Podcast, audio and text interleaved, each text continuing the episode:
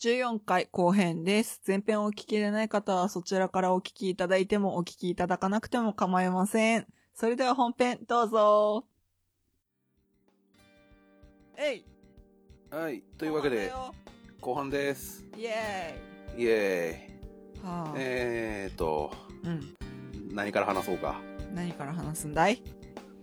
えーと、まずはこの、何、前半と後半の間に起こった出来事について一つ。そうだね。もうルーシーがパソコンの前ですごくヘドバンしてる。やばい。やばい。早く、いろいろ喋って。はい長くなるからはい、あの、あのですね、はい、はい。えーと、現在、時刻が、えー、時刻というか日付がはい。12月の28日になったんですかね。そうだね。1時だ。の午前1時です。うん。えーこのタイミングで、うん。あの、笹山さんの新曲が、うん。ダウンロード販売が開始されました。おめでとうございますお。めでとうございます。シング。おー。おーしかもタイミングの、タイミング、タイミングじゃねえな。あの、うん。前編の最初の方で話した、あの、メシアンブルーのアートワークがアンデッドさんやった話があったと思うんですけど、したした。ま、シングのアートワークもアンデッドさんです。なんだって嘘だろ 最高だぜ えー、皆さんお聞きの通り、ルーシーが発狂しております。うわーメシアン以上の発狂をしている。うわーはで、これに関して多分、話し始めると多分余裕で2、3本取れるんで、取れる。あえてもうすごい手短に行かせてもらいます。行かせてもらいます。手短にどうぞ。え、いや、これは聞いていただきたい。なんか、私たち別にただの一ファンなんだけど、聞いていただきたい。以上だ。はい。以上だ。はい。ごめん、めっちゃおもろい。泣く泣く抑えたんだぞ、これでも。以上だ。はい。私たちは、この後、クリスマスと年末年始の話をしなきゃいけないんだ。なぜなら、この前後編の間に撮っている前説でクリスマスと年末年始の話するって言ったからだ。おう。有言実行スタイルで。おう、しよう、やろう。おう。撮り直ししたくないんだ。はい。つけないという選択肢は私にはないんだ。というわけで、笹山さんの新曲、シングが発売されておりますので、はい。え iTunes、もしくは Amazon MP3 の方で、はい。えーぜひともチェックしていただければと。聞いて、それしか言わない。聞いて。はい。お願いです。お願いなんです。聞いてほしい。そして、この、なんだろう、ルーシーがこんなにグワングワンしているのがなぜかみたいなのをちょっと感じてほしいなって。うん。なんて言えばいいの？なんか、ああ、もう何も言えない。うん 言葉にすることを放棄した。ごめん、ほんとごめん。めっちゃおもろい。うんなんだろう ちょ、ちょっと、ねえ。いや、もう情景が目に浮かぶようで、ちょっと、バカにすんなよ。バカにしてるわけじゃないのバあカにすよかっんなよ。よかったねっていう感じで。あー、待って、早く、うー、う早く、うん。次の話題に行こう。気持ち悪いのバレるから。はい、というわけで、えーうん切り替えていきましょうか。よっしゃ、切り替えよはい。う。うん。えー何の話だ？そう、クリスマスの話をしようって。はい。どっちから喋る？えっ、と、日付的には、あの、僕の話がクリスマスイブの前の日の12月23日からになるんですよね。あ、ごめん、ちょっと、ちょ、ちょ、ちょっとごめんねうん。切り替えすごすぎないとかなんかないわけ？あ、そういうこと？うん。いや、いやルーシーやればできる子やから。あ、ありがとうございます。いや、リスナーさんにちゃんと説明しておくとね、はいあの。さっきの笹山さんのシングのお話うん。から、今この、じゃあ切り替えようかって言って切り替えたこの間に、うん。まあ多分編集は特に何も手を施さないと思うんですけど、うん。マジで録音止めずにパッて切り替わったからね。うんうん。いや、なんか言ってくれるかなってちょっとだけ思ったんだけどさ。ああ、そう。切り替わりすごいっすね。あ、遅えよ。ああ、そう。やっぱはい、り。話の続きをお願いします。はい。どこまで行ったっけ？え、なんか23から話し始めることになるぜ、みたいな。そう。二人のクリスマス前後に起こった出来事を並べると、うん。僕の方がスタートが早いんで、僕の方から喋った方がいいのかなと思うんですけど。オッケー、聞こよし。えっ、と、端的に言うと、23日の、えっ、と、金曜日の、えっ、と、あれは天皇誕生日か。祝日ですね。うんうん。僕は友人の結婚式に行ってきました。お、おめでとうございます。おめでとうございます。おめでとうございます。いやー、よかったっすよ。人の結婚式っていいよね。うん、おめでたいね。うん。その友人ってのが、その、高校からの同級生でもう15年近い付き合いになるのかな？おううん。まあね、そういう友人が結婚するっていうのはね、またうんもう本当にね、し幸せになるんやろうなって感じがしてね、うん。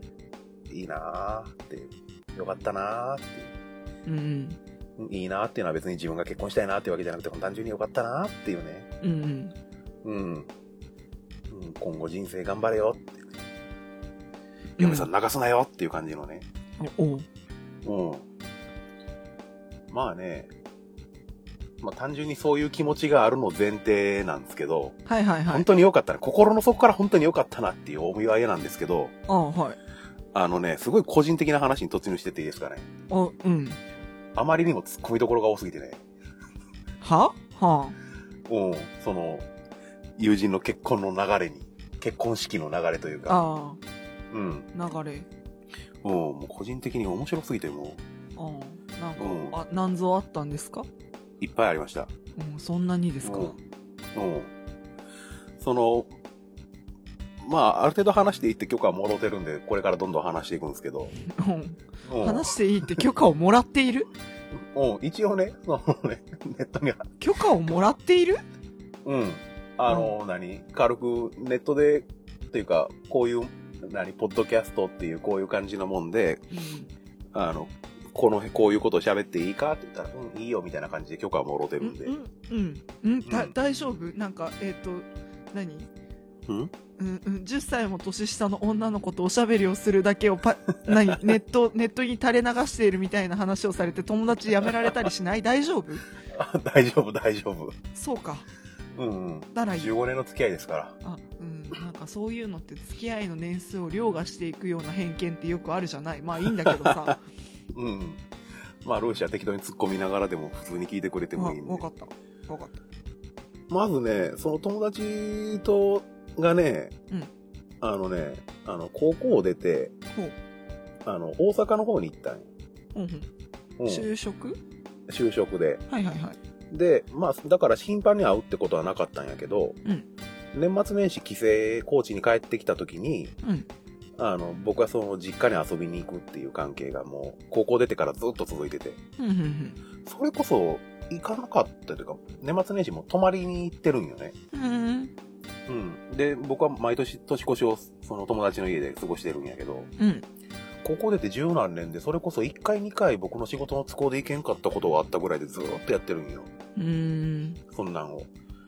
年末になったら何日ぐらいに帰省するよって連絡が来て、うん。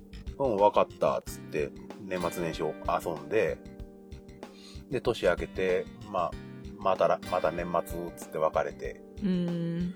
で、基本的に、あの、年内特に連絡することもない。うんうん。その、今何してるみたいな、その、普通のメールのやり取りとか LINE とかのやり取りもなく、うんうん。一年お互い過ごして、また年末になったら、何日に帰る？つっておう、わかった。っていう、雑な付き合い。仲いいんやけどね、すごい。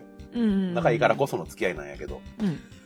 で、そんな友人から、まず事の始まりとして、ちょうど1ヶ月ぐらい前かな。珍しいタイミングで LINE が来たんよ。ほう。一か。元気、元気って感じで。うんうん。うん、こんなタイミングで珍しいなと思って、どうしたん？って返したら、うん。俺結婚する。来月式やる。おいおい、ちょいちょいちょいちょいちょいちょいちょいちょいちょいちょい。おい、ちょいちょいちょいちょい。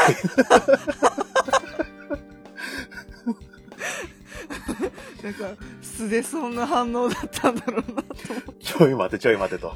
まずお前そもそも彼女おったんっていうところからまずスタートやったんやけど、それ。うんうんうん。まあ話聞いたら、あの、付き合い始めたのは今年に入ってからなんで、うんらしいんで、まあスピード婚っちゃスピード婚なんですけど、まあだからその年末帰ってくるって連絡しかなかったから、特にその、まあわざわざ付き合い始めたとかいう連絡もすることもないやろうき。まあそれはいいんやけど、式が1ヶ月後って言われて、まあてんやわんやはするわけよ。うん。おう。おうで、慌てていろいろ準備をして、うん。うん。何の話をしようとしたっけ、今。え？えーとね、まあ、お前彼女おったんかから始まりの、うん始まりのというか、うんで。で、あ、まあ、とりあえず、あ、そうか、おめでとうって、まあ、返すわけよ。うんうん。で、式出てくれんか。12月の23日。ね、行く、行ける、行ける、行けると思う、頑張る、つって。で、どこでやるんって聞いたら、うん。ハーバーランドって言うんやけど、知ってるって言われて。おもう知ってるも何も、この連絡の10日前にルーシーと一緒に行ったところやんけ。靴下探してさまよってたところやんけ。そうおだね。なんやねん、その、深いね。その距離感なんやねん。その、尺、日本の尺度的な。お知っとる知っとる、つって、その時あの、ハーバーランドの中であの、でっかいクリスマスツリーがあって、あったね。白いクリスマスツリーが。あの、かき氷みたいなやつでしょ。そうそうそう。うん。その写真撮ってたんで、その友達に写真 LINE でそのまま送って、うん、知ってる知ってる、これあるところやろ、って言ったら、おお、俺もこないだそれ見た。やろうね。まあそんなこんなで、こっちも、こっちで、何、式行く準備をしての、当日？うん。当日神戸入りして、で、ホテル取ってもらってたんで、うん。そのホテルから式場までの移動、タクシー使ったんやけど、うん。その友達の家族は高知に住んでるんで、高知からその同じホテルに泊まってた。で、ご両親はもちろん、まあ、さ前に入らないかんから先行ってたんやけど、うん。僕はそのタクシーで、あの、その友達の弟と一緒に式場へ向かうっていう。おう。うん。まあそこはもう毎年あの遊びに行ってるから顔なじみではあるから、まあ問題ないんやけど、うん。友達の弟と二人タクシーの後部座席に並んで、うん。弟からしても急な結婚やったみたいで、あ、そうなの？やいのやいの言いながら式場へ向かって、うん。で、なんやろうな、どれやろうな。で、受付に、まあ、ご祝儀渡す受付？うん。うん。に、まあ、共通の友人が立ってたりして、おうん久しぶりとか言いながおうおうおう。ら、ね、スーツの胸ポケットからご祝儀袋を出すわけよ。うん。友人の弟も出すわけよ。うん。まあ、見事に種類が同じっていうね。うん。二人で、ゆうたさんありがとう、ローソンって。なるほどね。ねで、うん、ローソンで一番高いご祝儀袋買ってったさ。あで、まあ、そんな感じで懐かしい顔とかも、久しぶりとか言いながら、あ。うん共通の友人とかも、挨拶もしつつ、いよいよ式が始まります。うん。で、あんまり人数の多くないところで、まあ僕としてはすごい安心感があったんやけど、うん。で、まあ、何牧師さんっていうのかな、うん。新郎新婦の入場です。新郎新婦じゃねえなし、まずは新郎の入場です。つって、うん。式場の入り口の扉がバーン開くわけよ。うん。そしたらね、そこにね、うん。すんごい緊張した顔の友人が立ってる。まあね、一世一代の晴れ舞台ってやつですからね。世界中の緊張感をここに凝縮したみたいな感じになかなか見れないね、ご友人って考えるとね。ねえしかもまるで新郎みたいな格好して立ってるんよね。うん、新郎だからな。ああ、うん。シルバーの服、タキシードみたいなの着て。僕その時点でだいぶ面白かったんやけどよ、もうんうんう。もう動きぎこちねえとか思いながらもうん。そんなに？うん。まあおめでたいわ。神父さん、僕そこ初めて、そこで初めて見たんやけど、お、おう。神父さんがお父さんと一緒に入ってきて、うんうん。あ、ね、私さ、うん。あんまり結婚式に行ったことがないから、うん。ちょっとピンときてないっていうか忘れてるっていう部分ではあるんだけど、うん。あの、花嫁さんがお父さんと一緒にバージンロードを歩くじゃない。うん。うん。その前に、あの、待ってるじゃん、うん。新郎は。うん。それの時ってさ、先に新郎が一人でそこまで歩いていくの？うん。そうそ僕もね、そんなにね、結婚式って出たことないんやけど、うんその時は普通にあの、入り口がパーン開いたら一人で新郎が立ってて、うん。式らしい動きで、うんうんうん、形式、形式決められてるんやろうなって感じの包丁で、あの、牧師さんっていうか神父さんっていうかわからんけど、ここで神父さんって言ったら新郎新婦の神父と被るからめんどくさいから、まあ、あうんまあ、なんかね牧師さん、うん、細かいことを言うとさうん。カトリックとプロテスタントで呼び方が分かれるらしいよってだけ言っとくね。おう。以上。おう。まあ、あれがカトリックなのかプロテスタントなのかもよくわからんから、まあ、とりあえずあの何、まあね。いい感じにと年を重ねたおっちゃんが、もういいよ。神父さんとあれだから牧師さんでいいよ、じゃあ牧師さんの前まで歩いて、うん、神父と神神父のお父様の入場ですみたいな感じになって、うん新郎も振り向いてその入場を待って、うんで、あの、神父さんの手を取って、うんお父様から引き継ぐ感じよね。うんうんうん。ああ、なんか、友人がこんなことしてるのってなんか、不思議な気持ちって思いながら見守って。うんうんうん。式自体はね、なんかね、もっと幸せムード満点でね、うんうんなんかね、終始全員がにこににっこりしてる感じのね、うん。うん。幸せ、本当に幸せな空気しかない感じでね、よかったんやけどね、うん。うん僕はね、あの、このし結婚式が終わった後ね、あの、新郎に文句言うだね。なんで？式中にこっちを見て笑わせるなっつって。余裕じゃん。どっちなんだよあのね、多分ね、友人的にはね、全く余裕がなかったんやと思うよ。それでは誓いのキスをって言って、二人がキスするわけよ。ああまあねで、皆さんの方、まあ僕らの方を振り向くわけよ。うんで、ド緊張の友人がなぜか真顔で僕の方を凝視するっていうね。お、お前それ今ずるいって。やめてくれよ。ね心の中で大爆笑よ。引き出せないからねそこでは。本当あれもう今年一番面白かったわ、本当に。うん。ね普段バカなことしか言うてないようなね、友人がね、ド緊張の真顔でこっちを凝視するよ。しかも、誓いのキスの直後に、直後か。いやもう誓いのキスをどうぞっつってキスして、うん。で皆さんの方振り向いて、うん。もう振り向いた瞬間からなぜか僕の方を凝視してたからね。なんで？わかんね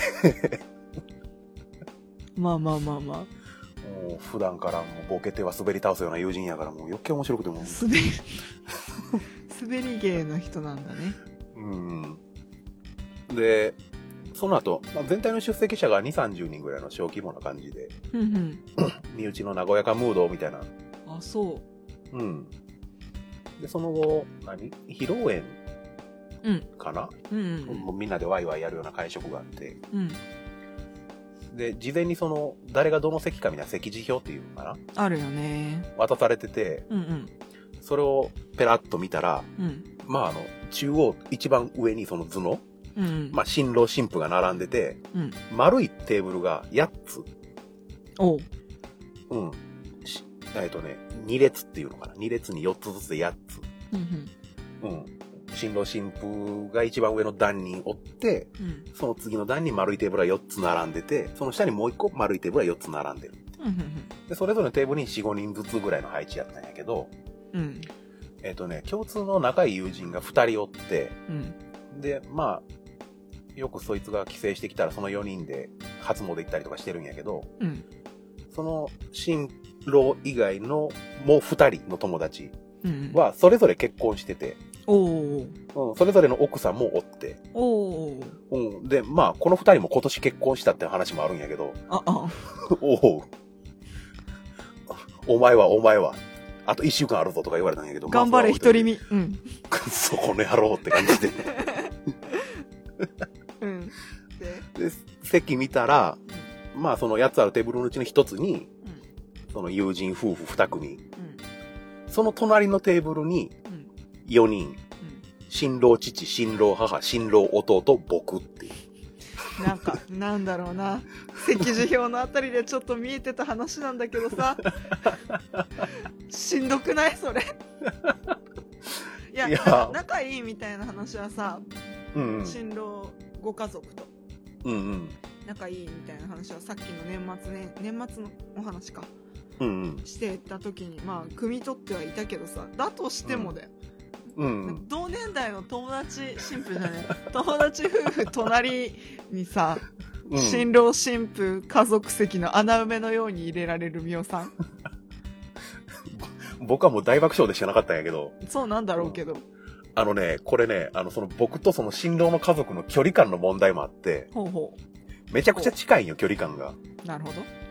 年末年始その友人が帰省した時に、友人が、お今年も来るやろっていうのと同じテンションで新郎の親父に呼ばれるっていう。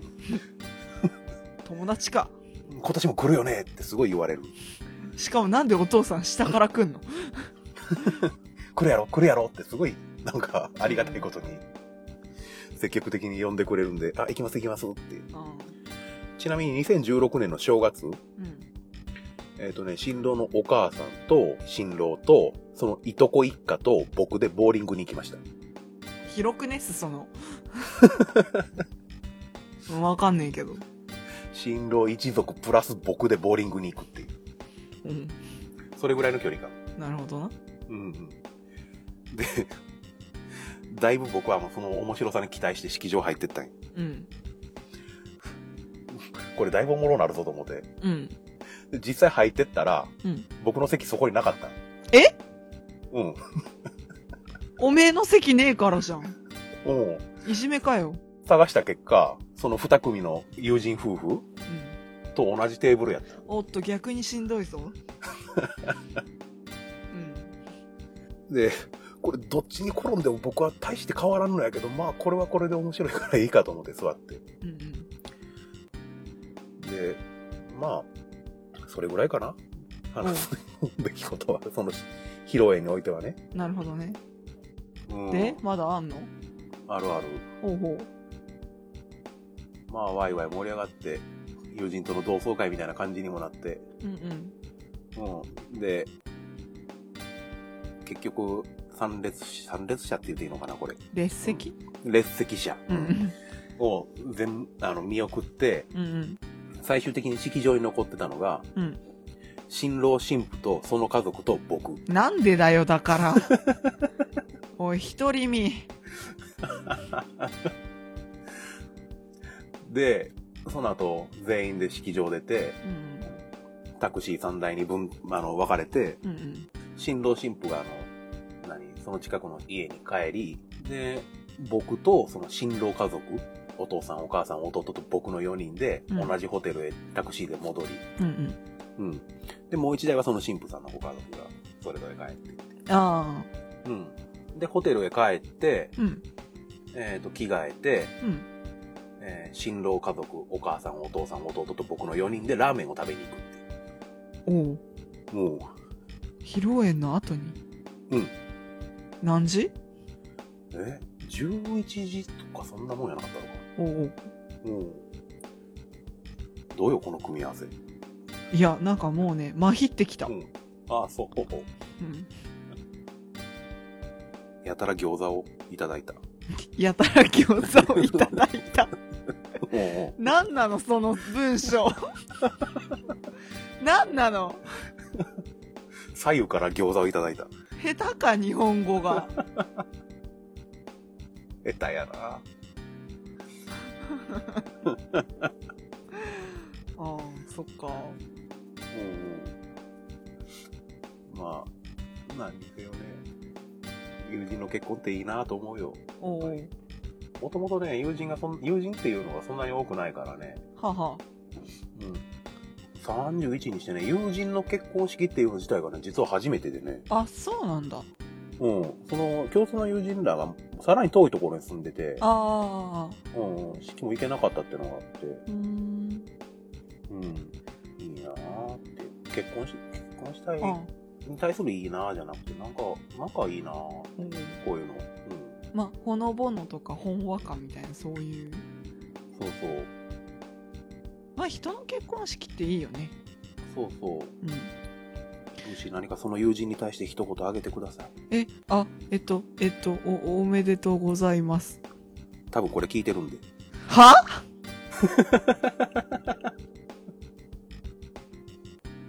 うん。うんじゃなくて。うん。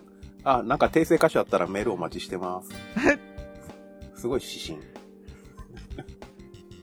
公共の電波どころの話じゃないんだぞ、これ。全世界だからな。あね、実はね、うんあの、一回16ビットに連れてったことがあってね、その友おや人。そうなんですか。うん。うん。この間話聞いたら、LOT は聞いてるって言っておおマジか。た。うん。うん。で、あの、本当にあの、分かる人にだけ分かればいい話なんやけど、あ、は、は、お盆、お盆に、はい。あの、高知に嫁、その、奥さんと、あの、帰ってきてたんやって、こっちへ。うん高知、高知県に。うんその時道中車の中で味噌だろ聞いてたっつってた。うん。なんで？どうしてそのチョイスなの？どうして？うん、そんな感じなんでね。うん、許可はもらいやすかったよ、話する。なんか納得がいった。うん、まあちょいちょい聞いてくれてるみたいよ。あ、恐縮です。すいません、ご友人をこんな扱いで相方にしてしまって。申し訳ございません。でも態度を改める気もありません。楽しくやっていきます。お幸せにどうぞ。なんで見たこともない人にお会いしたこともないのに。実はこのくだりやりたいがためだけに今までの話全部あおったから。前マジでさ。まあいいんだけど。いやいや、うんでも人の幸せというのは願って損はないと思いますしね。うん、えそうそうえ。い。や幸せに、お幸せにお過ごしいただければと思いますですよ。だそうです。なんだよ、それ。うん僕はいつも直接言える立場やかあ、なんなんだって、だから。だから。どう、どういう身の置き方をしていいか今めちゃくちゃわかんねえんだよ。ら。友人の相方ポジションでいいんやない？友人の相方ね。うん。相方ね難しい話だね、うん。そうかなんか喋ってる人？あ友人と何か喋ってる人？あああね友人と何か喋ってる女子大生くらいでいいんじゃないかなうんうん。自分でステータスつけに来るっていうね まあ、どこまで深く聞いてるかは聞いてないんで。ああうん。後で詳しく聞こうと思います。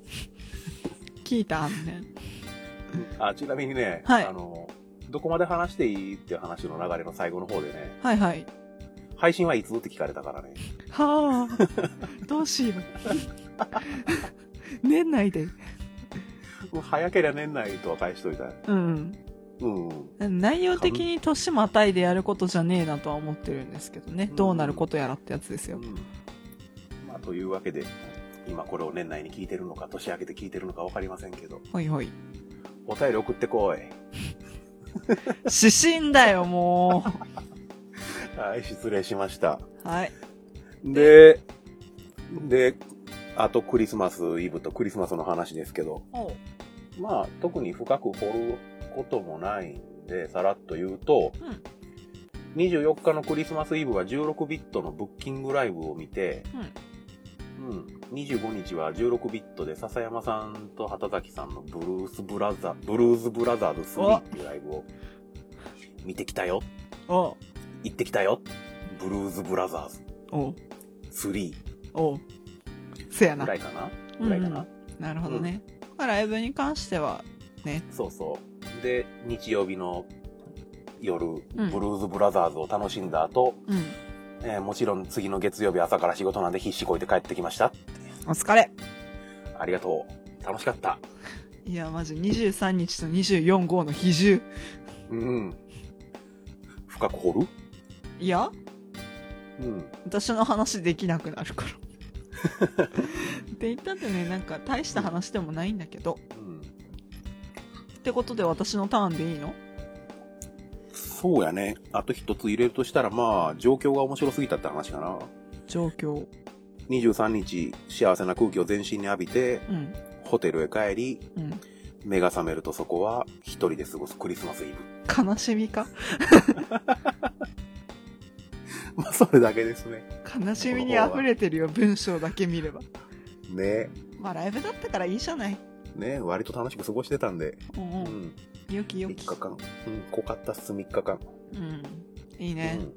うん、よかった。あ、ちなみに宿泊施設、神戸の宿泊施設を利用するのは実は初めて？初めてです。はい。?5 年通ってんだっけ？4年っすね。ああ、4年か。うん。初め車て。、車中泊、車中泊、車中泊、車中泊で。車の中のグレードがアップしていくとお聞きしましたが。もう日々快適になってますね。すごいね。最初はもう普通にあの車駐車場に止めて座席倒して寝てたのが、うん。今や、何、カーテンを張るようになり、ブランケットを用意し、先先日ついに加湿器を導入しましたからね。すげえな、おう。もう移動する自分の部屋ですよ。ああ。まあ、快適。ねそうか、そうか。住んでます。それはどうなの？燃料の続く限り住めます。うん。うん。うん。なるほどね。今後何増やそう。あ、そう。炊飯器でも買おうかな。は いや、あるよ。車用炊飯器とか、え、あんの？けケトルとか炊飯器とか。へえう。ん。ケトルはあってもいいかな？うん。ケトルがあって何すんの？コーヒーでも入れんの？朝。コーヒー入れようか。缶コーヒーでよくない？カップラーメン食えるな。ああ、ね食わんな。食わねえだろうな。うん。まあ、僕の話は以上で OK です。そうかそうかう。ん。うん。うん。で、なんだ？ルーシーさんはどのようなクリスマスイブとクリスマスをお過ごしで？イブはね、うん。イブ？何曜日？イブ？土曜日？土曜日。ああ、バイトだったね。おお。まあ、午前中はお休みだったんだけど。うん。うん、でも、午後、てか夕方？夜の時間帯？はおお。バイトで、おお。いやーカップルの来ること来ること。でしょうな。単純なお客さんの人数としてもやっぱり増える。いやー、でも、そのね、年末年始の、うん。これが嫌なことに忘年会のご予約と被っちゃってね。うん。まあ、うん、そうね。うん。その、宴会の様子を見ている、様子っていうか、宴会のお世話をするうん。スタッフと、まあ、うんその宴会場じゃない場所、テーブル席のうんお世話をしているスタッフみたいな感じなんですよ。うん。いやー、多かったね。人ね。うん。いや、なんかもう、記憶がない。おおおてか、気づけば、ラストオーダーの時間で閉店時間でみたいなおお感触だったから、何したっけ？みたいな。何してたんだっけ？今日？みたいな。帰るとき。身体的には疲れるけど、精神的には割と楽なやつ。うーん、どうだろうね。でもやっぱなんか、そうだなみんな、そんなに、そこまで心に余裕がある人たちばかりではないじゃない、人間って。うん。だから、やっぱちょっとイライラしている人の神経を逆なでしてしまって、ああ、どうしよう、みたいになることはあれど。まあまあまあまあ。でも、それでも、まあ、な、何事もなくというか、うん。大きなクレームをいただくこともなく、うん。その日のミッションを完遂していったかな、24は。おお。で、まあちょっとね、まあ飲食なんでね、締め作業とかあるわけ。うん。まあ何、お金っていうよりもその、なんだろう、裏回りの整理整頓とかをして帰るみたいな。うん。それがね、何時までかかった ?12 時くらいまでかかったの。閉。店10時なんだけどさ。ええでも多分最後のお客様がお帰りになったのが、そうだな、多分閉店時間過ぎてからだったから、ちょっとしょうがないっていう部分もあるんだけど、うん。まあ、でね、12時になって、終電ぐらいで帰ったのかな？終電1本前とか、それくらいに帰ったんだけど。お疲れ様です。あ、いえいえ、ありがとうございます。まあね、なんか、そういうクリスマスイブとかさ、イベントごとの日に働いてくれる人がいるから世の中回るんだなって実感した。うんうん。うん。ほんとね。そうそう。で、でね、うん。次の日、まあ、かねてから言ってた歌舞伎を見に行くというイベントがあったわけですよ。おその名も、例の。奏で本中心蔵ですよ。まメリー中心蔵あ、。そう、メリー中心蔵だったわけです。おうおうでね、ちょっと待って、正式名称を思い出そうと思って喋ってきたポスターを今探しているんだ。ちょっと待ってね。はい。えーっと、まあ、行った劇場くらい行ってもいいか。えーっと、国立劇場会場50周年記念歌舞伎公演奏で本中心蔵3ヶ月連続完全投資上演。おはい。で、私が行ったのが、第3部、12月2日から、えっ、と、昨日26日まで行われていた第3部、8段目から11段目、花水橋引き上げの段までうん、やってたわけですよ。まあ、今言ったタイトルってちょっと大体内容分かったと思うんですけど、おえっと、3ヶ月連続投資上演ということで、まあ、奏で本中心蔵っていうのが、うん。王女って読むのかな？一番最初の「女」のお話から、花水橋っていう読みで合ってるのかちょっとあれなんですけど花水橋引き上げっていう段まで。うん。まあえっと合わせて13段のお話があるわけですようん。でその13段のお話を3ヶ月に分けて上演していた一番最後のまあ何シーズンというか第3部に行ってきたんですけど、うん。それの開演時間がですよおう11時早いよね。うんちょっと待ってねパンフレットを出そうと思ってうん。はいはいお待たせいたしました。パンフレットを出してきました、はい。でねそうそう11時開演なわけだよ。で私の家からその国立劇場までうん大体1時間半かな。ざっとね。はい逆算をしてみようって話なんですよ。えーっと、まあ大体19時間9時半かな。うん。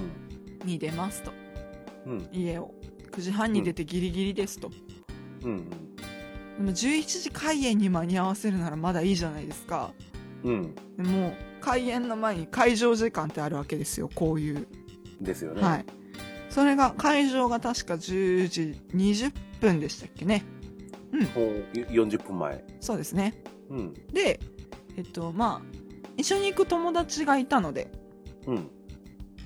うん、友達がいたのでその子たちと待ち合わせようということになって国立劇場の前でっていう約束をしてうん。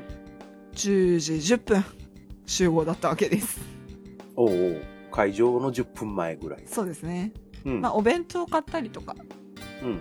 まあ長丁場、うんと、さっき言った開演時間が11時からで終演が4時予定だったんですうん。5時間。はい長いな。そうそういう長丁場ですからお昼ご飯も買いたいねということでうん。10時10分集合で8時40分。。そうですすねうん。には家を出なければならないとうん。で、この日、まあこれも前々から言ってた話ですが、着物を着て行ったんですよ。うん。はい。着物。着物。まあ、ね。着物。うん。着るのに着物30分かかるんです、私の場合は。大変ですね。うん。まあもうちょっと手際よくやれたらっていう感じなんですけど、うん。まあ、ちょっといつもしない帯の結びをしたがために、まあまあちょっと時間がかかりまかかりましてね。おうおう。40分ぐらいだったかなうん。くらいかけて、着替えて、うん。遅刻だってなって。着替えた時点で着時間は。替えた時点で時間が45分とかで、もう全然電車乗り逃す時間だったんですよね。ごめん遅れるって言って、LINE をして、向かって、着いて、みたいな。うん。で、まあお弁当も無事買えまして、うん。なんか幕の内弁当ほど豪勢なものではないんですけれど、うん。向かって、席ついて、みたいな。開演には間に合った。んですか開演には全然間に合ってます。はい。でやっぱすごいですね。さすが国立劇場といったところで。やっぱ着物のお姉様奥様方が多いわけですよ。なんかあの自分の着ていった着物は合わせっていう、うんまあ、カジュアルからフォーマルの間かなぐらいのカジュアル寄りかなみたいな。うん着物を着ていったんですけれどもなんか浴衣っぽいな自分のって思っちゃって。お総柄っていう全身に柄が入ってる着物なんですけど。うん。うんなんかなんだろう。ガチャガチャしてんなって思っちゃって。ガチャガチャ。なんか色彩がっていうわけじゃないんですけど柄が。まあ印象的にねなんかちょっと肩身狭いなって思いながら。でもまあそれでもいっかって思って。うん。私が座ってたのが2階席だったんですけど気にしない？気にしない？誰もって思って。うんでまあまあまあまあ席ついて開演するんですよ。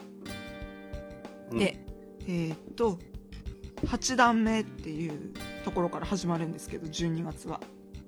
あうんうんあ13段。そうそうそう13段。の8段。あるうちの8段目から始まる。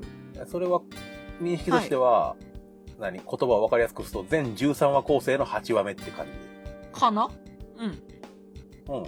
あうん。うんとねいやオープニングエンディング込みの11段編成みたいなところ、ああなるほど。そうそう。だから私が見たのは8話目からうん。エンディング、うんうん。OK? オッケーオッケー OKOK オッでケ特にー始まる前の解説等々はないんですよ。うん。うんとかだからパンフレットを買ったっていうのがあるんですけど。でそれを見てそのそこまでの7段目までの話を理解しておく。そうですね。まあ全然読んでなかったんですけど私開演までに。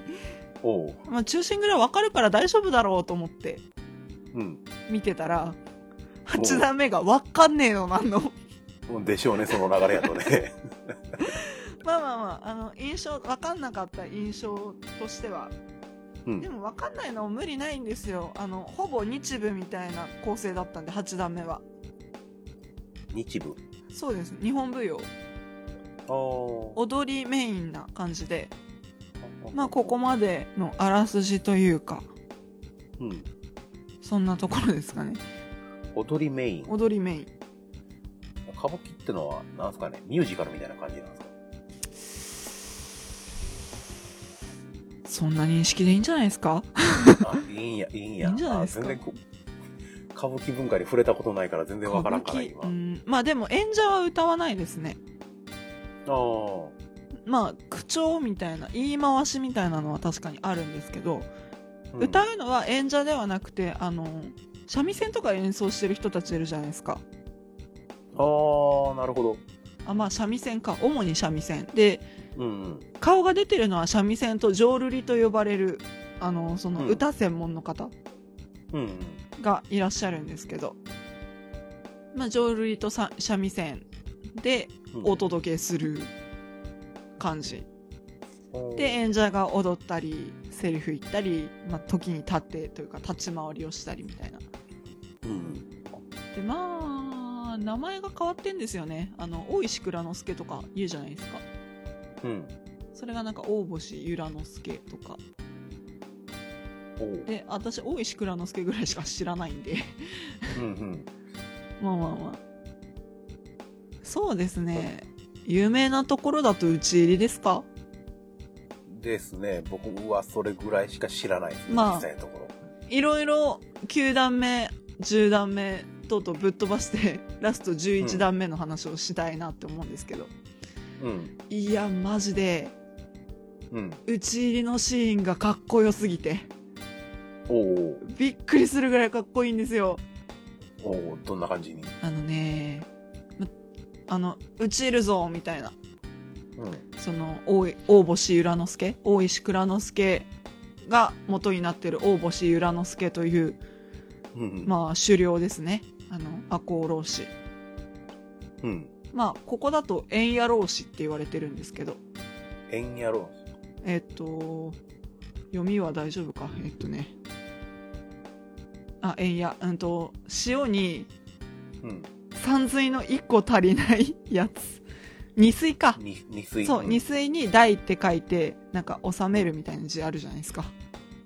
おあれで円屋って読むんですけど、え円屋領老子の狩猟のうん大星与良之助が叩く陣太鼓が聞こえてきて、幕開いて、で、なんかもう一個幕が吊られてるんですよ。ー、おそのステージの中に。うんで、その陣太鼓が大きくなってって、ドンって音が鳴った瞬間、幕がバッて落ちてくるんですよ。そしたら、赤穂、あ、赤穂じゃない、円や四十六士たちが立ってるんです。そこに。実際にもう。壮観ですよ。お本当に40何人？何数えてないけど多分46いる。絶対いる。おおかっこいいんですよ。すげえな。なんて言えばいいのかな？これは。もうなんかね、あの、幕がダンって落ちた瞬間、おーって言っちゃって。おおすごい感動したそん。な大人数でこ出るんや。あ、でも、これは多分、うん。中心蔵だからだと思いますよ。うん、うん、もちろんそうやとは思うけど。んそうね。私も初めての歌舞伎だったので、うん。あの、わかん、わかんないっていうか、そうですね。こんなに人数がいっぱい出てくるのは、あるものかっていうのはわかんないんですけど、うん。なんだろう、この絵も言われぬ高揚感みたいな。やっぱ陣太鼓の音と、落ちてくる幕と、そこに広がる四十六士たち。いいじゃないですか。なんか伝わってないですね、多分。圧巻の光景なんやろうなと思うけど、多分ね、うん。だ実際ろうな？実見てみたい感は今すごいあるけど。あ、そうう。んなんか。それだけで十分だと思うよ。私はね。見た瞬間の、あーっていう感じをすごい体感した。あーって。で、まあ。ルーシー言うてたのこれかっていう。ああそうですねただですよこれ割と記念公演なんですよさっき言ったように国立劇場50周年記念なんですよおー。でうんまあ多分この打ち入りのシーンは見れると思いますがうん。正直これくらいの豪華さなのかどうかみたいなところはありますよね50年ってことで気合を入れてきてる感じ？そうですねあの投資狂言っていうので本当に一番最初のオープニングから最後の鼻水橋の段まで全部やるっていうのが珍しいんですよ、おー。まあ単純計算していただければ分かるように、うん第1部第2部第3部全部同じ時間だったとして賞味休憩抜くと4時間うん。かける3ですよ12時間。1日でやるにはまあ無理があるじゃないですか客側ともかく、や役者さん側が死ぬそうですねなんか今回のやつも、あの一番最初の8段目のシーンとうん。最後の11段目のシーンで同じ役が出てくるんだけれども、役者さんが違うっていうのはあったので、まあ。最悪そういう手も取れるんですよねなるほど。うんうん。だからまあまあまあ。うんまあどっちかっていうと お客さんの方がしんどいんじゃないですか？なるほど。まあ、江戸時代のお客さんに比べると平成のお客さんはとてもとても行儀がいいので、おー。ええ。だってね昔の歌舞伎のお客さんっていうとねずーっと喋ってるんですもん末席で 末席でずーっと喋ってるしずっと物食ってるしひ果ては酒を飲んでるやつまでいますから。今よりもだいぶ軽い娯楽やった。んそうですね。なんかもう屋内ピクニックのテンションですね。おー、うん。ピクニック。なんかその歌舞伎のお供っていうので、壁スっていうのがあって、菓子弁当寿司っていうのが定席だったんですよ、歌舞伎のお供として、うん。ってぐらいまあ食っちゃ食っちゃみ食っちゃねというか食っちゃみ。できるわけですよ。でそういうはい。お花見モード。そうですね。でまあそういう雑多な環境の中でまあ、うん。目を引く役者演技をするために見栄を切ったりとか飛び六方ができたりとかそういうものができてきたわけですよ。あなるほど、派手な動きは客の気を引くためみたいなところが。そうそうそうそうほとー。いうね歌舞伎なんですけど。まあ最後の11段目だけをピックアップしてみると。うん。えっ、とまあ割と派手なシーンなんですよ。さっきの打ち入りめっちゃかっこいいっていう打ち入りうん。から邸内に入っていくわけですよ、うん。えっとなんだっけ？打ち打ち入りで打ち取られる方の名前忘れた？キラコウ付けの あそうそうそう。キラコウズケの助が、えっとお名前が？お名前が？うん。えーっとね読めないおお。なんか全然違う名前になってるんですよ大星由良之助みたいなパロリ方じゃない感じですねあ、もう完全な別人。ぽい名前になってますねジョン・スミスみたいなあう感じ。んじゃあそれでいきましょうあおいいのか、それ。いいのか。えっとモロモロナオっていう名前な下の名前がモロナオっていう名前なんですけどおお。はい、そのモロナオ邸に入った赤穂浪士たちがの中にもドラマがあるわけですよ。モロナオ邸内で、まあ茶坊主っていうちょっとどういう役割かはよくわかんないんですけどまあ少年がここから先は通しませんって言って出てきてでまあその出てきたのに相手をする円野老子で重太郎という老子がいるんですけど、まあ、彼が、まあ、槍を持って戦う男性なんですけど、うん。まあ、適当にあしらってたんですよあの殺したりはしないからそこをどいてくれと、うん。で少年の身でここに果敢に立ち向かってくるのはすごいなだがどいてくれっていうのをずっとやってるんですよ。でも通しませんって言ってその茶坊主がうん。通しませんってずっと言っててで適当にあしらってたつもりなんですけど最後の最後でその持ってた槍で刺しちゃうんですよ重太郎が。でその春斎が結局死んでしまうんですけどおお。でねそこで「いや誠勇敢な少年を殺してしまったこいつはすげえや」って言ってでちゃんこいとつはすげえ。流せよ。ちょっとちょっとポップにしてるんだろ ちょっとか、今の。こいつはすげえやつだったと言ってうんうんち。ゃんと弔ってこの屋敷の奥に諸直を探しに行くんですよ。うん。っていうね。なんか「茶坊主」みたいな春斎っていう名前なんですけど。春斎みたいな気持ちになるシーンとか。あとはそうだな。うんそうだな。私が割と心に残ったのはそんなもんかな。あとすごい諸直がめちゃくちゃ悪人として描かれている悪人っていうかなんか卑怯。だからそのなんだろうな。まあそういうエンターテインメントですから仕方がないんですけどうん。そ。の由良之助があの武士の情けだって言ってここで自害せよって言うんですよ、うん。でもその自害せよって言って渡した小刀をあのー受け取って自害しようとした瞬間に由良之助を返り討ちにしようとするんですけど。それがちゃんと由良之助分かってうん。お前卑怯だなっつって結局打ち首って言うとあれだななんて言えばいいんだろう、うん、とパンフレットの言葉を借りるとうん。由良之助はうんと円谷半眼えっとまあの、ん自分の主君が自害に使った自害切腹に使った刀を諸直の前に置くと武士の情けと自害自害を促したが抵抗したため刺し殺したって書いてあるんですけどおお。そうそうなんか「お前らの前で死ねるか!」って言って返り討ちにしようとしたところをちゃんと仕留めるんですけど由良之助が。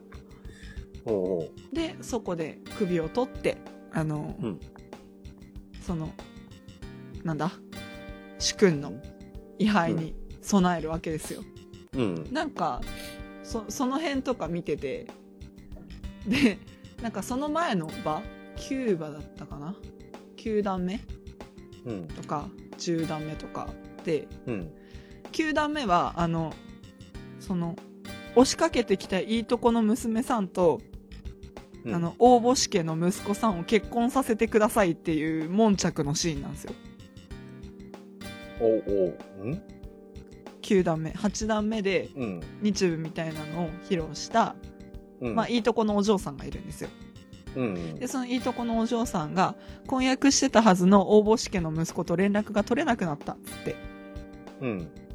で、お家来て、大星家に、うん。由良之助の息子のところに来て、うんなんで結婚させてくれないのっていうシーンなんですよ。おお。で、まあ、大星のお家だから、打ち入りは計画してるんですよ、実は。わあ、その、表で騒いでる裏で。そうそうそうそうそう。あの、お婚約者の女の子が、なんでなんでうんって言ってんのは、うん打ち入りするから、あの、なんだろう、あなたをめとることはできないと。いずれ、うんあと1、2週間ほどで亡くなる命、一時に覚悟のこの命の息子とは、僕とは結婚させることはできないと。いうので、かたくなに断るんですよ。でも、結局、まあ、婚礼の儀を交わして、大星息子、うん。大星息子は討ち入りにまた戻ってくるんですけど、討ち入りにまた向かうんですけど、っていうシーンが一つ。うん。で、10段目が、天川屋義兵の段なんですよ。まあ、天川屋義兵っていうのは、堺の商人なんですけど、円野老士たちに武器を流すための、うんまあ、手助けをしている人なんですね。うん。で、その人も、まあ、なんだろう、これが、公にバレたら命の危険を伴うということで、まあ自分の家の中に仕えてた人たち全員、ほぼ全員に暇を出して。あと、は、デッチ暴行に来てるアホなイゴっていう男の子と、自分のせがれ、息子だけを残して、女房も、半ば離縁同然で、あの、実家に暇を出して、っていう感じなんですね。で、そこに、あの、嫁の旦那が訪ねてくるんですよ。で、嫁の旦那が、あの、まあ、こんな煮え切らない関係性でいるんだったら、うちの娘と別れてくれと。見下り版を書いてくれと。うん来るわけです。で、マジかーってちょっと思うんですけど、でも仕方ないって言って見下り版書くんですよ。義兵が。で、オッケーって言って、じゃあ明日ぐらいにでもお前の元嫁結婚させるわ、つって、あの、父親帰っていくんですね。嫁の父親が。ああ、嫁の父親ね。そうそう、嫁の父親が。うんで、帰っていくんですけど、その嫁が見下り班を見て、どうしてこういうことになった？みたいな感じで、義兵の元を訪ねてくるんですね。でも義兵は、バレたら命が危ないし、お前を巻き込むことはできないって言って、嫁を外に追い出すんですけど、うん。っていう悶着を、まあ、家の奥で由良之助が聞いてたわけですよ。うん。潜んでて。おお。で、うん、かわいそうに、みたいな感じに思ったんでしょうね。うんで、まあなんか、その、由良之助の手下たちに、その追い出された義兵の奥さんをうん襲撃させて、あの、女性の曲げってあるじゃないですか。髪言ってるじゃないですか。うん。あれを切り落とさせて、で、見下り犯も盗まさせるんですよ。盗んでこいと。で。その義兵が外からの悲鳴を聞いてなんだって開けるともうボロッボロになった奥さんがそこにいるわけですよ。で、まあまあ中に入れやみたいな感じになって、で、どういうこと？みたいなことになってると、その奥からまた由良之助が出てきて。君にお礼をあげようと、義兵に。俺お礼。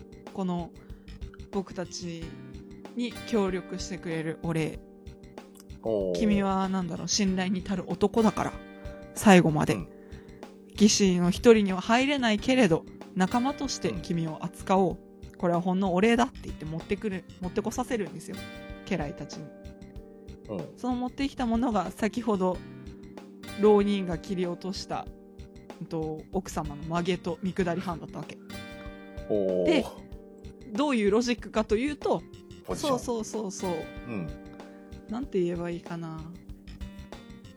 えっ、とねあうん。パンフレットを読もう。おう。由良之助はお園、うん、と奥様ですね。お園をうん。他家へ嫁がせないように甘にさせ本会を遂げる頃には髪も伸びていようから再び祝言を挙げればよい。それまでは吉松、えっと、お園と義兵の息子吉松の乳母として奉公するようにと語るみたいな。だからせめて子供の様子だけでも見させてってそれもいけないって義兵は言ってお園奥さんを追い出すんですけどうん。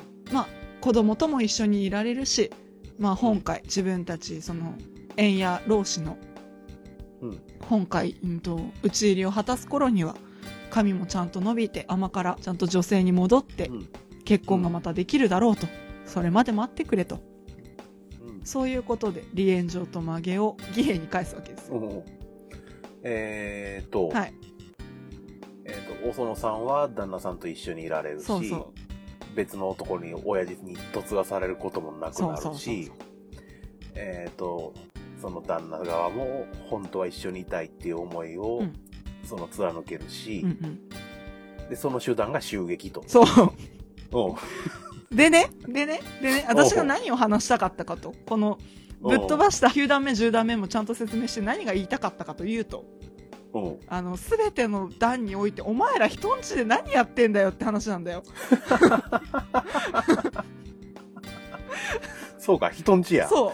全部人んちなおの。その、いいとこのお嬢ちゃんが、なんで結婚してくれないのって、直談判に行った家も、婚約者の息子の家なわけ。婚婚約者のその応募試験の息子の家だし、うん。てか応募試験だし、うん。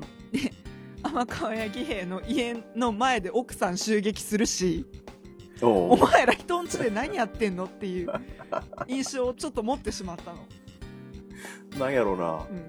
そのツッコミのせいで僕の中のイメージが一気に吉本新喜劇に変わろって、変わっていこうとしてる。そうそうそうそう。なんかね、いやでもね、おそうれひっくり返すくらいかっこいいわけ、正直。やっぱね、その、歌舞伎役者っていうのかな？なんか歌舞伎はストーリーとかそういうものよりもどちらかというと役者を見る文化のものだから、おう。うんうん、そのなんだろうな、まあ、例えば有名なな人の名前を出すと中村七之助のうん。じゃあお園さんはどういう演じ方になるのかみたいな、うん。全然この組み合わせがそのなんだろう役とかランクに合ってるかどうかみたいなのをとりあえず置いといて私がうんパッと頭に出てきた女方さんが七之助さんだったからなんだけどうん。はどう演じるのかとかさうん。その、うん、なんだろうな今歌舞伎界の重鎮がパッと出てこなかったうんまあいいやとりあえずそんな役者さんでどう演じ方が変わっていくのかみたいなものを見るやつだから。なんだろうねその歌舞伎役者46人がバーンってそこに立ってるみたいな。なんか壮観だったよねやっぱ。あと立ち回りもすごいかっこよかった。おう。なんかね、槍？なぎなた使うのかっこいいなと思って。なんか、あの、なんだろうね、私たまにその小学生男子かみたいな気持ちがうん。見え隠れするんだけど、なんか、うん。何？棒を振り回してんのかっこよくない？あ、わかる。そう、そういう気持ちうん。かな。いや、やっぱすげえなと思って。で、私がちょっと好きな中国の伝統芸能に狂劇っていうのがあるんだけど、それもなんかまあ見どころの一つに立ち回りがあるわけなんかよくわかんないんだけどそのまあ狂劇も槍の立ち回りとか剣うん。剣の立ち回りとかいろいろあるんだけどうん。その槍の立ち回りに似てて歌舞伎のおう型がね立ち回りの型がなんかああこういうところリンクするものがあるのかなと思って昔ちょっと今はどうなのかよくわかんないんだけど、まあ、歌舞伎と狂劇ってリンクするものというかなんかなんだろうな日中交流みたいな感じで交流してた時期が一時期あってうんあの、香川照之って俳優さん知ってる？あの、うん。顔はわかるけど、あうん今、代表作をパッと言おうとして出てこなかった。うんうん。まあ、多分顔が分かれば十分なんだけど、あの人のお父様が歌舞伎の血筋の方で。で、うんあの人40とかそれくらいを超えてから歌舞伎の世界に飛び込んでいって、市川中車っていう名前で今歌舞伎をやってるんだけど、うん。その人が市川中車になるって決めた時に、歌舞伎と狂劇っていうのが関わり合いがあるからって言って、狂劇の修行もしに行ったの。中国に。うん。とか、それくらいなんか交流があるもので。だからなんかそういうのは知識として知ってたんだけど、うん。なんだろうね、その、うん、なんか実際に表現として出てくるものにリンクするものがあるんだっていうのはちょっと考えが深かった。どっちかのルーツがどっちかにあるってほどではない。そうだね、それはないと思うね。おそらくなんだけど、私も全然ちゃんと詳しいわけではないんだけど、怒りっていうのが全然違うから、うん。うんうん、それはないと思う。どっか途中で、あまあ、隣の国で似たようなことやってるから、うん。じゃあ仲良くやってみようや、ぐらい。多分それこそ今言った日中交流の時にうん。取り入れたものはあると思う。それなりに。うんかな？まあそんなところか？で最後のね花水橋引き上げの場っていうのがその諸直さっき討ち取った首を持って自分の主君たちの菩提寺、まあ、眠っているお寺に備えるために橋を渡って帰ってくるんだけどうん。そのねなんかすごい伝えられないんだけど舞台美術もすごくってあのさ昔のさ江江戸っていうかそうね江戸時代の橋ってなんかちょっとアーチ状じゃん？うん。そのアーチ状の橋がちゃんと舞台美術に再現されててそこを向こう側から登ってくる円やよ46義士たちがいるわけですよ。やっぱりそこもちゃんと46人だしなんか橋になんかなんだろうね。ひな壇じゃないんだけどうん。あ。の床はちゃんとなんだろう。滑らかなというか橋なんだけど段差になってるわけではないんだけど、うん。なんだろう。46人の体がちゃんと見えるみたいなその役者さんの配置だったり傾斜だったりするわけよ。いいなーって。すげえかっこいいなーって思って。新内閣発足時あそうそうそうそうそうそうそう。そううテンションそんな感じ。テンション？うん。みたい。おおね。そんなね。奏で本忠臣蔵を見てきたよっていう。おお話長えな私も。聞くだけじゃわからんことが多すぎるから。そうなんだよね。ごめん見に行ってねみたいな。いやいやそれはいいんやけど、ううん。うん。歌舞伎ってのもあのそういう伝伝統芸能っていうのかうんうん。な、うん、割とね僕あの興味ないわけじゃない。あそうなんだ。うん。ただ何分高知で触れる機会ってもなかなかない。ないよね。あでもね。香うん。川県のコンピラグうんにうんうん。えっと日本最古の歌舞伎小屋があるんですよ。あなんかあった気がする。金丸座って言うんですけど。あ金丸座、い。なるほど。あ今個人的な理由でちょっとピンときた。あはい。うん。なんか見た気がする。前行った時にそんな文字列そうですか。うん。そこにうん。毎年かどうかはちょっとわかんないんですけどうん。春に歌舞伎興行に来ることはあるらしいんですよ、おーまあ四国限定の話だし私もちょっとちゃんと調べているわけではないんでうん。わかんないんですけど、へえでもまあそんな場所もあるくらいですから。うん。ワンチャンあるんじゃないですか？あって普段着で行っていいもんなんやろあいいんじゃないですか？普通にいますよ。普段着。ジーパン履いて行って大丈夫？うーん。うーん。スラックスを準備してほしいかな。ああそっちになるか。ワークブーツでいいですか？ちょうんどうだろうな。でも正直、うん。私はね、うん。私はうん。結構若輩者な着物を着ていってしまった人間なんですけど。おおあんま関係ないかなって。おう確かにあの昔の劇場っていうのはうん。どんな人が来てるとか、まあ、有名人とか。うん社交界の花形とかね。どんな人が来てるとか、あのあの人すごい素敵なドレドレスとか着物着てるみたいなのも見どころの一つではあったんですけど今はそんなにねやっぱ歌舞伎を見に来てる人が大勢ですから。あんまりそんなに人のなんだろう観客の服装に目くじら立てるようなところはないんじゃないですかねなるほど。明確にドレスコードとかがあるわけでもない。うんうん暗黙の了解ぐらいですかねうんなるほど。小切れだったらいいと思います正直あなるほど。一回調べてみようか。そうですねそれをおすすめしますね、コンピラ宮か。はい、まあ、ちょいちょいね、FM ラジオでそのコンピラ宮の CM を聞くんやけど、CM? うん CM。あのね、キャッチコピーが面白いんよう。ーんエブリバディコンピラさんっていう。やべえ ちょっとやべえそれだいぶ面白い。だいぶ面白いねそれ何百何十段の石段がどうのこうの。エブリバディコンピラさん。ファンキーだねファンキー。まあそこでやってるのか。そうねうん。そんな感じのクリスマスあとはなんだろうツイキャスでブルブラ聞いてたおう。かなそうそうそう渋谷でね共通の笹山ファンな人とうん。うん。まあ遊びに行ってでそこで なんかうん聞ける場所ないなって言ってカラオケに入って聞いてた もう二人で熱唱してたそれはそれで楽しそうやもんな。それはそれで楽しい正直うん。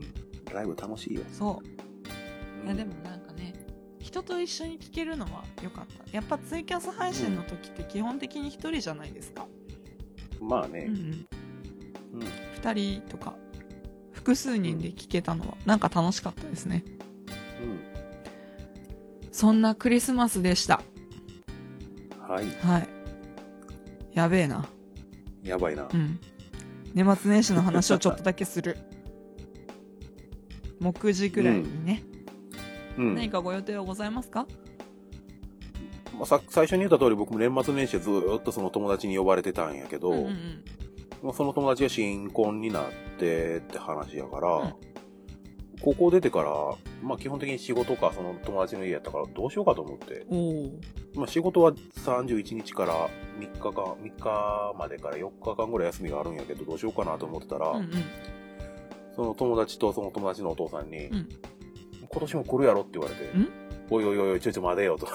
ちょい待てようんと。もう。で、まあそんな話もあるからどうしようかなってところ今。おお新婚？さすがにね、気使うわと思って。そりゃな おう確かにそれもそれ言われたのはその披露宴の席で、うん、あ新郎新婦の挨拶しに行ったというか、茶化しに行った、茶化しに行ったの違うな。うんうんまあ話しに行ったらその席で言われて、おい、ちょっと待てよと。そうねなるわねうんうんうん。奥さんに今節丁寧に説明した。こいつが今言ってるのはこうこうこういうことやから、今のうちにどうにかして止めた方がいいと。そうだね 奥さん笑ってました。あどうなることやらはいマジで行くかもしれませんし、挨拶だけして帰ってくるかもしれませんし。はいうん。まあ、こんな感じです、僕はなる。ほどねうん。私はうん年末うん。もしかしたら29日に冬コミに行くかもしれない、冬込み。冬のコミックマーケットおー。いやなんかあのーまた話長くなるんですけど大丈夫？うんまあなんとかなるでしょう話すだけ話しましょうはい。夏コミで、うん。あのーおっさんレンタルをしたというサークル主の方がいらっしゃいましておっさんレンタル。はい。まあ、その、サークルの主さんがストーカーに悩まされていたと。イベントのたびになんか、ちょっと不穏な食べ物を持ってくる、まあ、不審者に悩まされていたと。で、それを、なんかあんまり考えずに楽しみたいけどどうしようってなった時に、そのサークル主さんのお友達に勧められたのが、おっさんレンタルしてみればみたいな。話だったらしく。そのおっさんレンタルっていうのが、あのーそうですね。まあ、なんだろうな。悩みを聞いてもらう1時間何円とか。そういう、なんでしょうね。言ってしまえば自分の時間を売っているおっさんたち。おっさんレンタルの会社みたいな、仲介会社みたいなのに登録しといて。うんで、まあ、こういうことができますよ、みたいなプロフィール書いといて。で、何時間何円です、みたいな。おっさんってところを推しにした人材派遣みたいな感あ、そんな感じっすね。じ。おうそうそうそう。で、そういう、おっさんレンタルを借りて、コミケの売り子を一緒にやってほしいということになった方が、まあ今回も、冬込み当選されて、なんか裏話みたいな同人誌出すらしいんですよ。おっさんレンタルに関する、見てみたいなと思って。おっさんレンタルに関する話の同人誌をおっさんレンタルして売ると。あ、それはわかんないです。今回おっさんレンタルしてるかどうかはわかんないんですけど、なんかそれが、あの、普通に出版されたらしいんですよ。出版社から。で、それの裏話みたいなのが、どうやらあるらしくて。ちょっと私もふんわりした情報なんであれなんですけど、うんっていうのが一つと、あと、ずーっと気になってたハンドメイドのサークルさんがあって、窓マギとか、カンコレとかをモチーフにしたアクセサリーを作ってらっしゃるサークルさんがいて、ずっとツイッターフォローしてて、綺麗だな、いいな、欲しいなって。私アニメ全然詳しくないんですけど、うん。それは13回でちゃんとお話ししている通りなんですけど、うん。全然詳しくないし見たことはないけど、これは欲しいってずっと思ってる、まあ、サークルさんのアクセサリーがあって、でそれも29参加だったよなと思って、行ければ行きたいって思ってるんですけど。コミックマーケット？っはい。てそういうのもあるんや。そうですね。アクセサリーとか。まあ、薄い本だけではないという話ですね。おううんうん。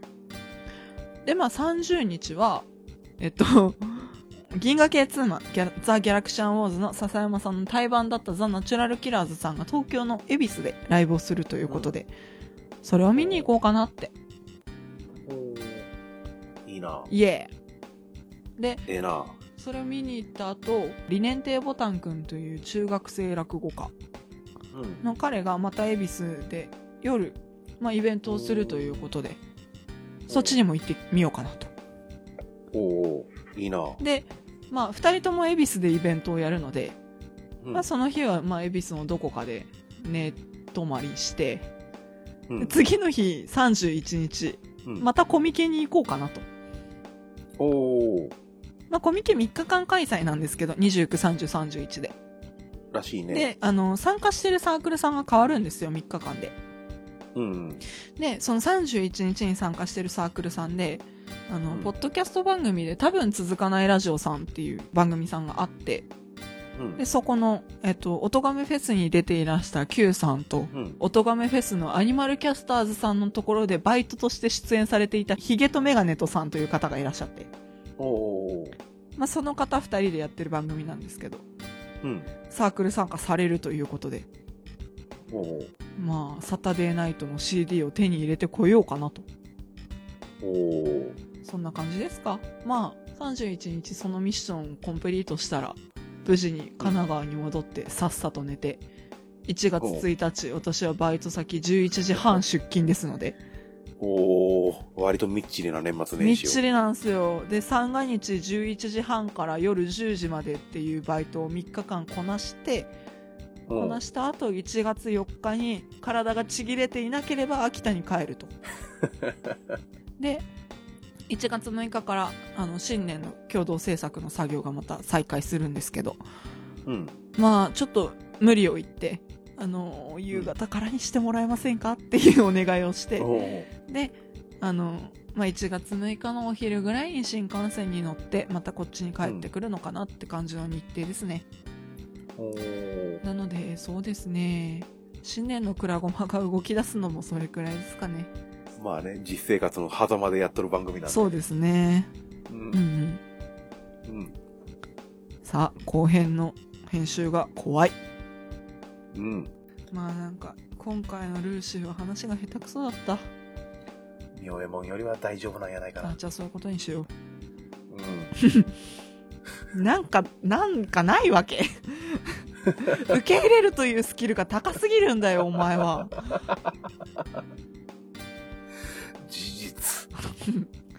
圧倒的事実。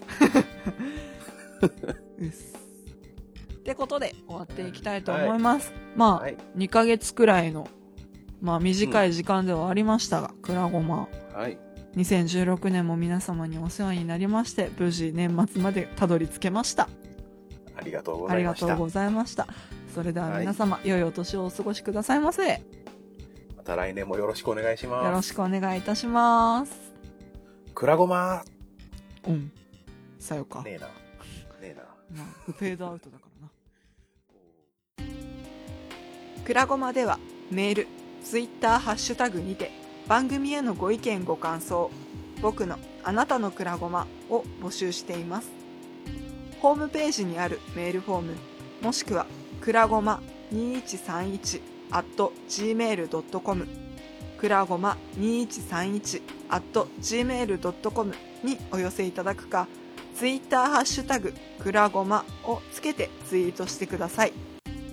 名前を読まれたくないという方は、ツイートの最後に、かっこごま、かっことじをつけて投稿していただければ、ごまさんとしてお読みいたします。また、番組ツイッターも開設しています。アットマーク、くらごま2131で検索してみてくださいね。それではまた次回お会いいたしましょう。